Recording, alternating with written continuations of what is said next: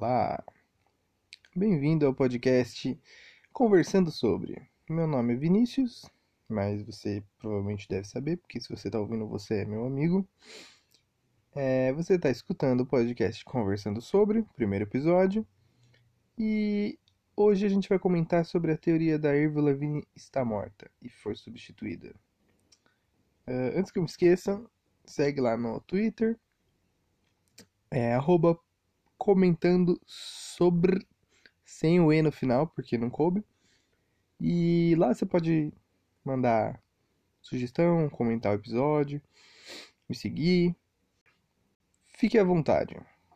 Bom, vamos lá. Começando a falar sobre o tema de hoje. Tudo começou num post de 2011, foi feito um blog. É, vou botar o blog no, na descrição do, do episódio para vocês, se vocês quiserem acompanhar. Ele relata vários fatos que mostram que a Avril original supostamente se matou e foi substituída. Bom, quem é a Avril? Ela é uma cantora canadense. Ela assinou o primeiro contrato em 2001, quando tinha 17 anos, e lançou seu primeiro álbum de estúdio em 2002, uh, ah, chamado Let Go ela foi assim, ela era não era conhecida e foi direto ao estrelato. A teoria mostra que no primeiro álbum da Avril, suas músicas é, possuem uma, uma letra mais sombria, depressiva, e ela teria refletido o estado que a Avril estaria, né? Ela foi de uma Zé Ninguém, basicamente, para uma pessoa muito famosa mundialmente. Então, ele relata lá que talvez ela não tenha conseguido lidar com a fama, começou a ficar depressiva, isso refletiu um pouco no álbum, e o que teria levado ela a se enforcar em 2003. A gente consegue ver uh, uma música do primeiro álbum chama Mobile. Ela diz o seguinte: Eu sou um mobile pendurado no teto, certo? Isso aí foi a primeira música do álbum, a música do primeiro álbum que a Irving escreveu. Daí ele já faz uma comparação com duas outras músicas do segundo álbum. O segundo álbum foi lançado em 2004, após a suposta morte da cantora. Então ele fala que o segundo álbum é uma mescla de músicas que talvez a Avery original teria escrito com músicas novas, que foi a Sósia escreveu. Ele pega essas duas músicas, é, uma chama Nobody's Home e ela tem a seguinte letra: Ela está perdendo a cabeça, ela caiu em desgraça. E ela pega a música My Happy Ending, que fala também pendurada tão alto numa corda tão frágil. E isso seriam músicas da nova Avril Lavigne, com algum, como se fosse alguns easter eggs, é, referenciando a suposta morte da cantora. E com isso ele conclui que ela se enforcou. Basicamente foi isso. Essa nova Avril, ela é, teria sido uma dublê de corpo contratada logo no, no início da carreira dela para despistar paparazzis, para ela poder ter um pouco mais de privacidade, que até era bem comum na época. E ela teria sido uma amiga da Avril, né? Porque ela tava junto o tempo inteiro, indo para lá e para cá, elas sempre ficavam juntas. Então o que aconteceu? No segundo álbum, ela começou a colocar umas dicas, umas homenagens à Ivy original nas músicas, no encarte. Tanto que o nome do segundo álbum chama Avril Lavigne Under My Skin. Seria um pouco autoexplicativo, né? A teoria até fala que o nome no encarte está em negrito, ou Avril Lavigne negrito, simbolizando um luto. E tem umas letras vermelhas, uma cruz vermelha no ombro, que seria uma referência a sangue. Ele mostra até algumas fotos da Avril Lavigne né, fugindo de paparazzis, quando ela tava meio um pouco depressiva. Ele, isso nas palavras do autor, né, que no caso é anônimo.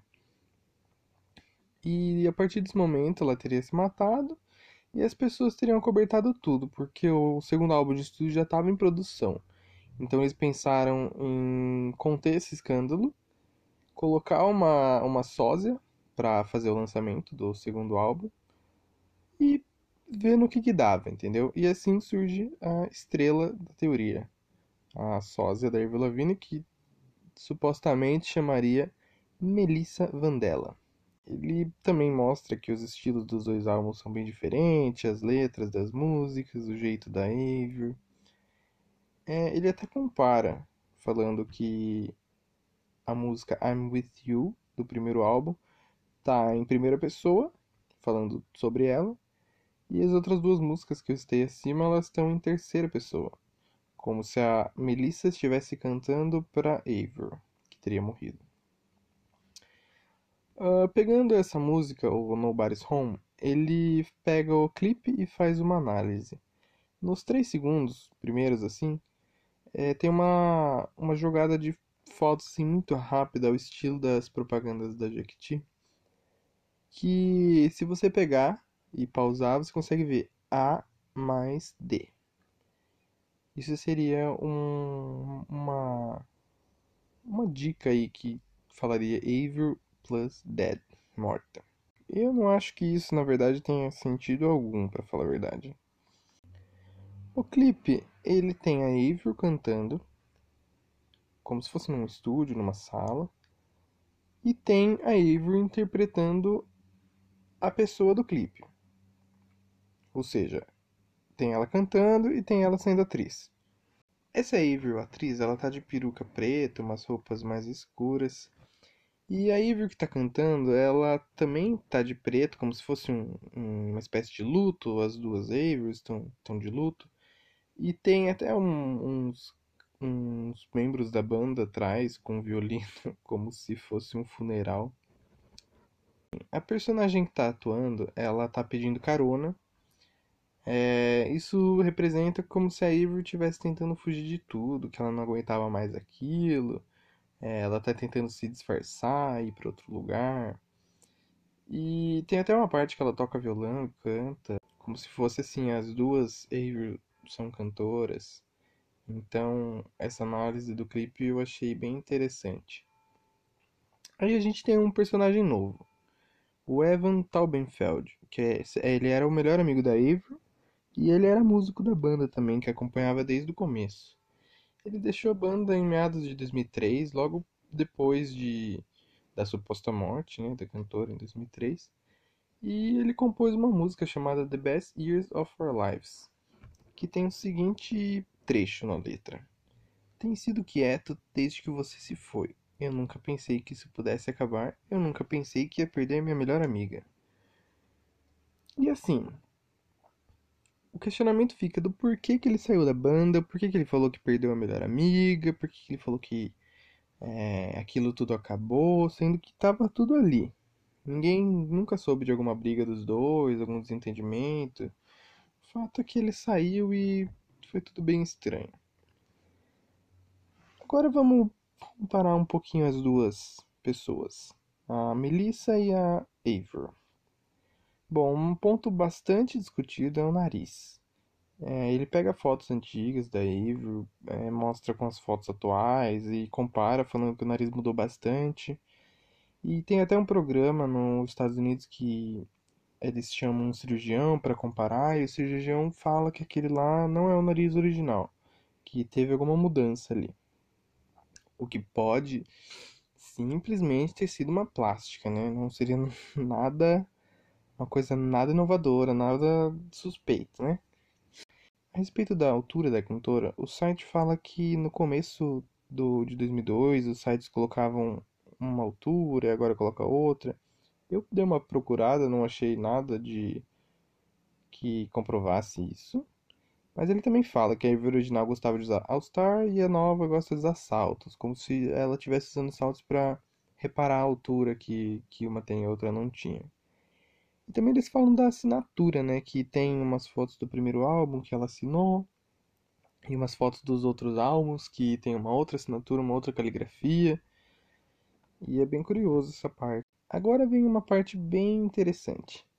No começo da carreira, a Ivy deu umas entrevistas falando que não gostava de ser chamada de diva, que ela não faria ensaios é, fotográficos mostrando barriga, que aquilo era como se fosse vender sexo, ela não vê sentido.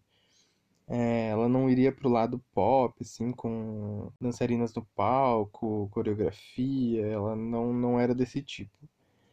E, pois bem, que tudo isso que ela falou que não faria, ela fez. Tem vários clipes dela com coreografia, tem vídeos de shows que ela fez, fazendo coreografia no palco, com dançarinos atrás, alguns ensaios fotográficos, uns clipes bem mais sensuais. É, tem até o clipe de Hello Kitty, né? Que é uma música bem pop, bem colorida, bem coreografada. Então, assim, ela apagou a língua bastante, assim, na vida dela, né? Por fim, o blog ressalta os 10 pontos principais da sua teoria. Vamos lá. O nariz diferente, a altura diferente, a voz da cantora que mudou. Eu nem comentei porque eu não, não entendo muito bem, não sei muita diferença. Mas tem uns vídeos lá comparando a voz, que ela conseguia alcançar umas notas e agora ela não consegue mais. Enfim, achei bem relevante isso. Uh, as mensagens no CD Under My Skin, que seriam as mensagens subliminares, né? O papo do Evan ter saído da banda, caligrafia na, na assinatura, mudança de personalidade, músicas, contradições feitas por ela, do estilo, é, falando que nunca ia aderir ao, ao coreografia, essas coisas. Agora a gente pula para 2017, quando a Avril Lavigne finalmente comentou a teoria numa live no Facebook dela e disse o seguinte: É estranho, acho que eles não têm mais assunto. Acho tosco que alguém ainda acredite nisso. Não é nenhum rumor. Eles dizem que eu morri e sou uma impostora, e ao mesmo tempo dizem que eu nunca envelheço. Eles usam fotos minhas de muito tempo atrás e de agora, não faz nenhum sentido. E realmente, se eu fosse uma pessoa no lugar dela, que tivesse sido substituída, era exatamente isso que eu ia falar, né? Que não faz sentido algum. Agora, em 2019, a Ivy lançou seu último álbum de estúdio, chamado Head Above Water, e curiosamente, num clipe da música I Fell in Love with the Devil, tem uma cena que mostra a Ivy dirigindo um carro de funerária e levando um caixão. E a hora que a cena vai para trás, mostra quem tá no caixão, que seria, no caso, ela mesma.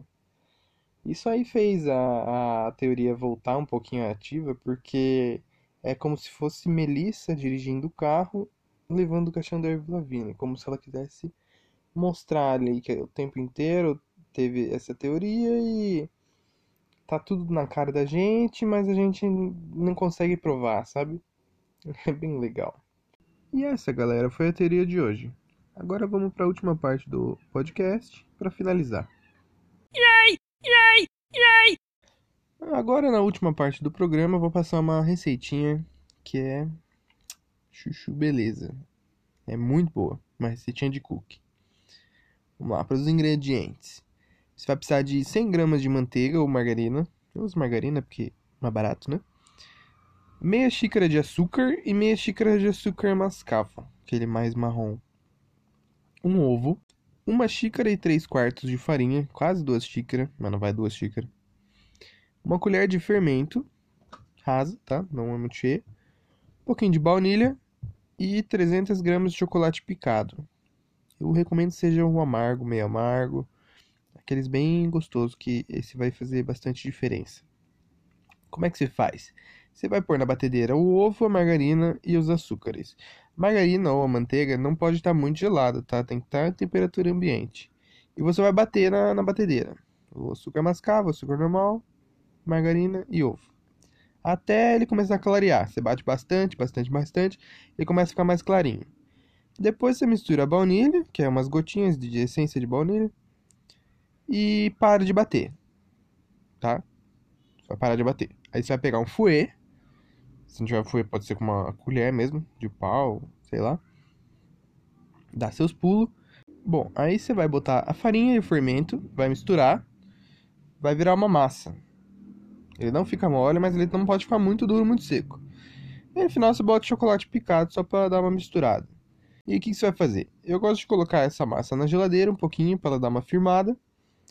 Aí você vai pegar um forno pré-aquecido, 180 graus, aquela mesma coisa sempre. Vai botar na assadeira umas bolinhas. Você vai fazer bolinha com a massa. Ela não gruda na mão porque ela tem manteiga. Então você vai fazer uma bolinha como se fosse uma bolinha de golfe, assim. É, uma bolinha de golfe. Vai fazer bolinhas e colocar na assadeira, põe elas espaçadinho um pouquinho, né? E vai levar ao forno. Se quiser dar uma achatadinha também, mas não precisa porque ele vai derreter ela vai assentar. e você leva no forno até começar, você vai ficar olhando, né? Não sei quanto tempo. Você vai ficar olhando e a hora que o cookie tiver com cara de cookie, formato de cookie e cheiro de cookie, ele tá pronto. É só você ficar esperto ali que a superfície do cookie vai começar a dar umas rachadas.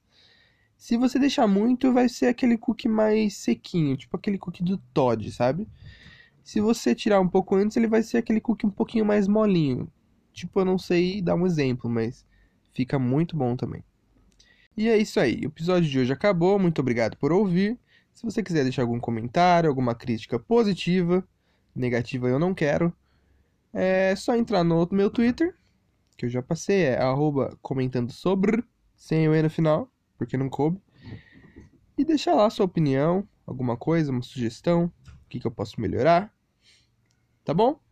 Um beijão e até a próxima.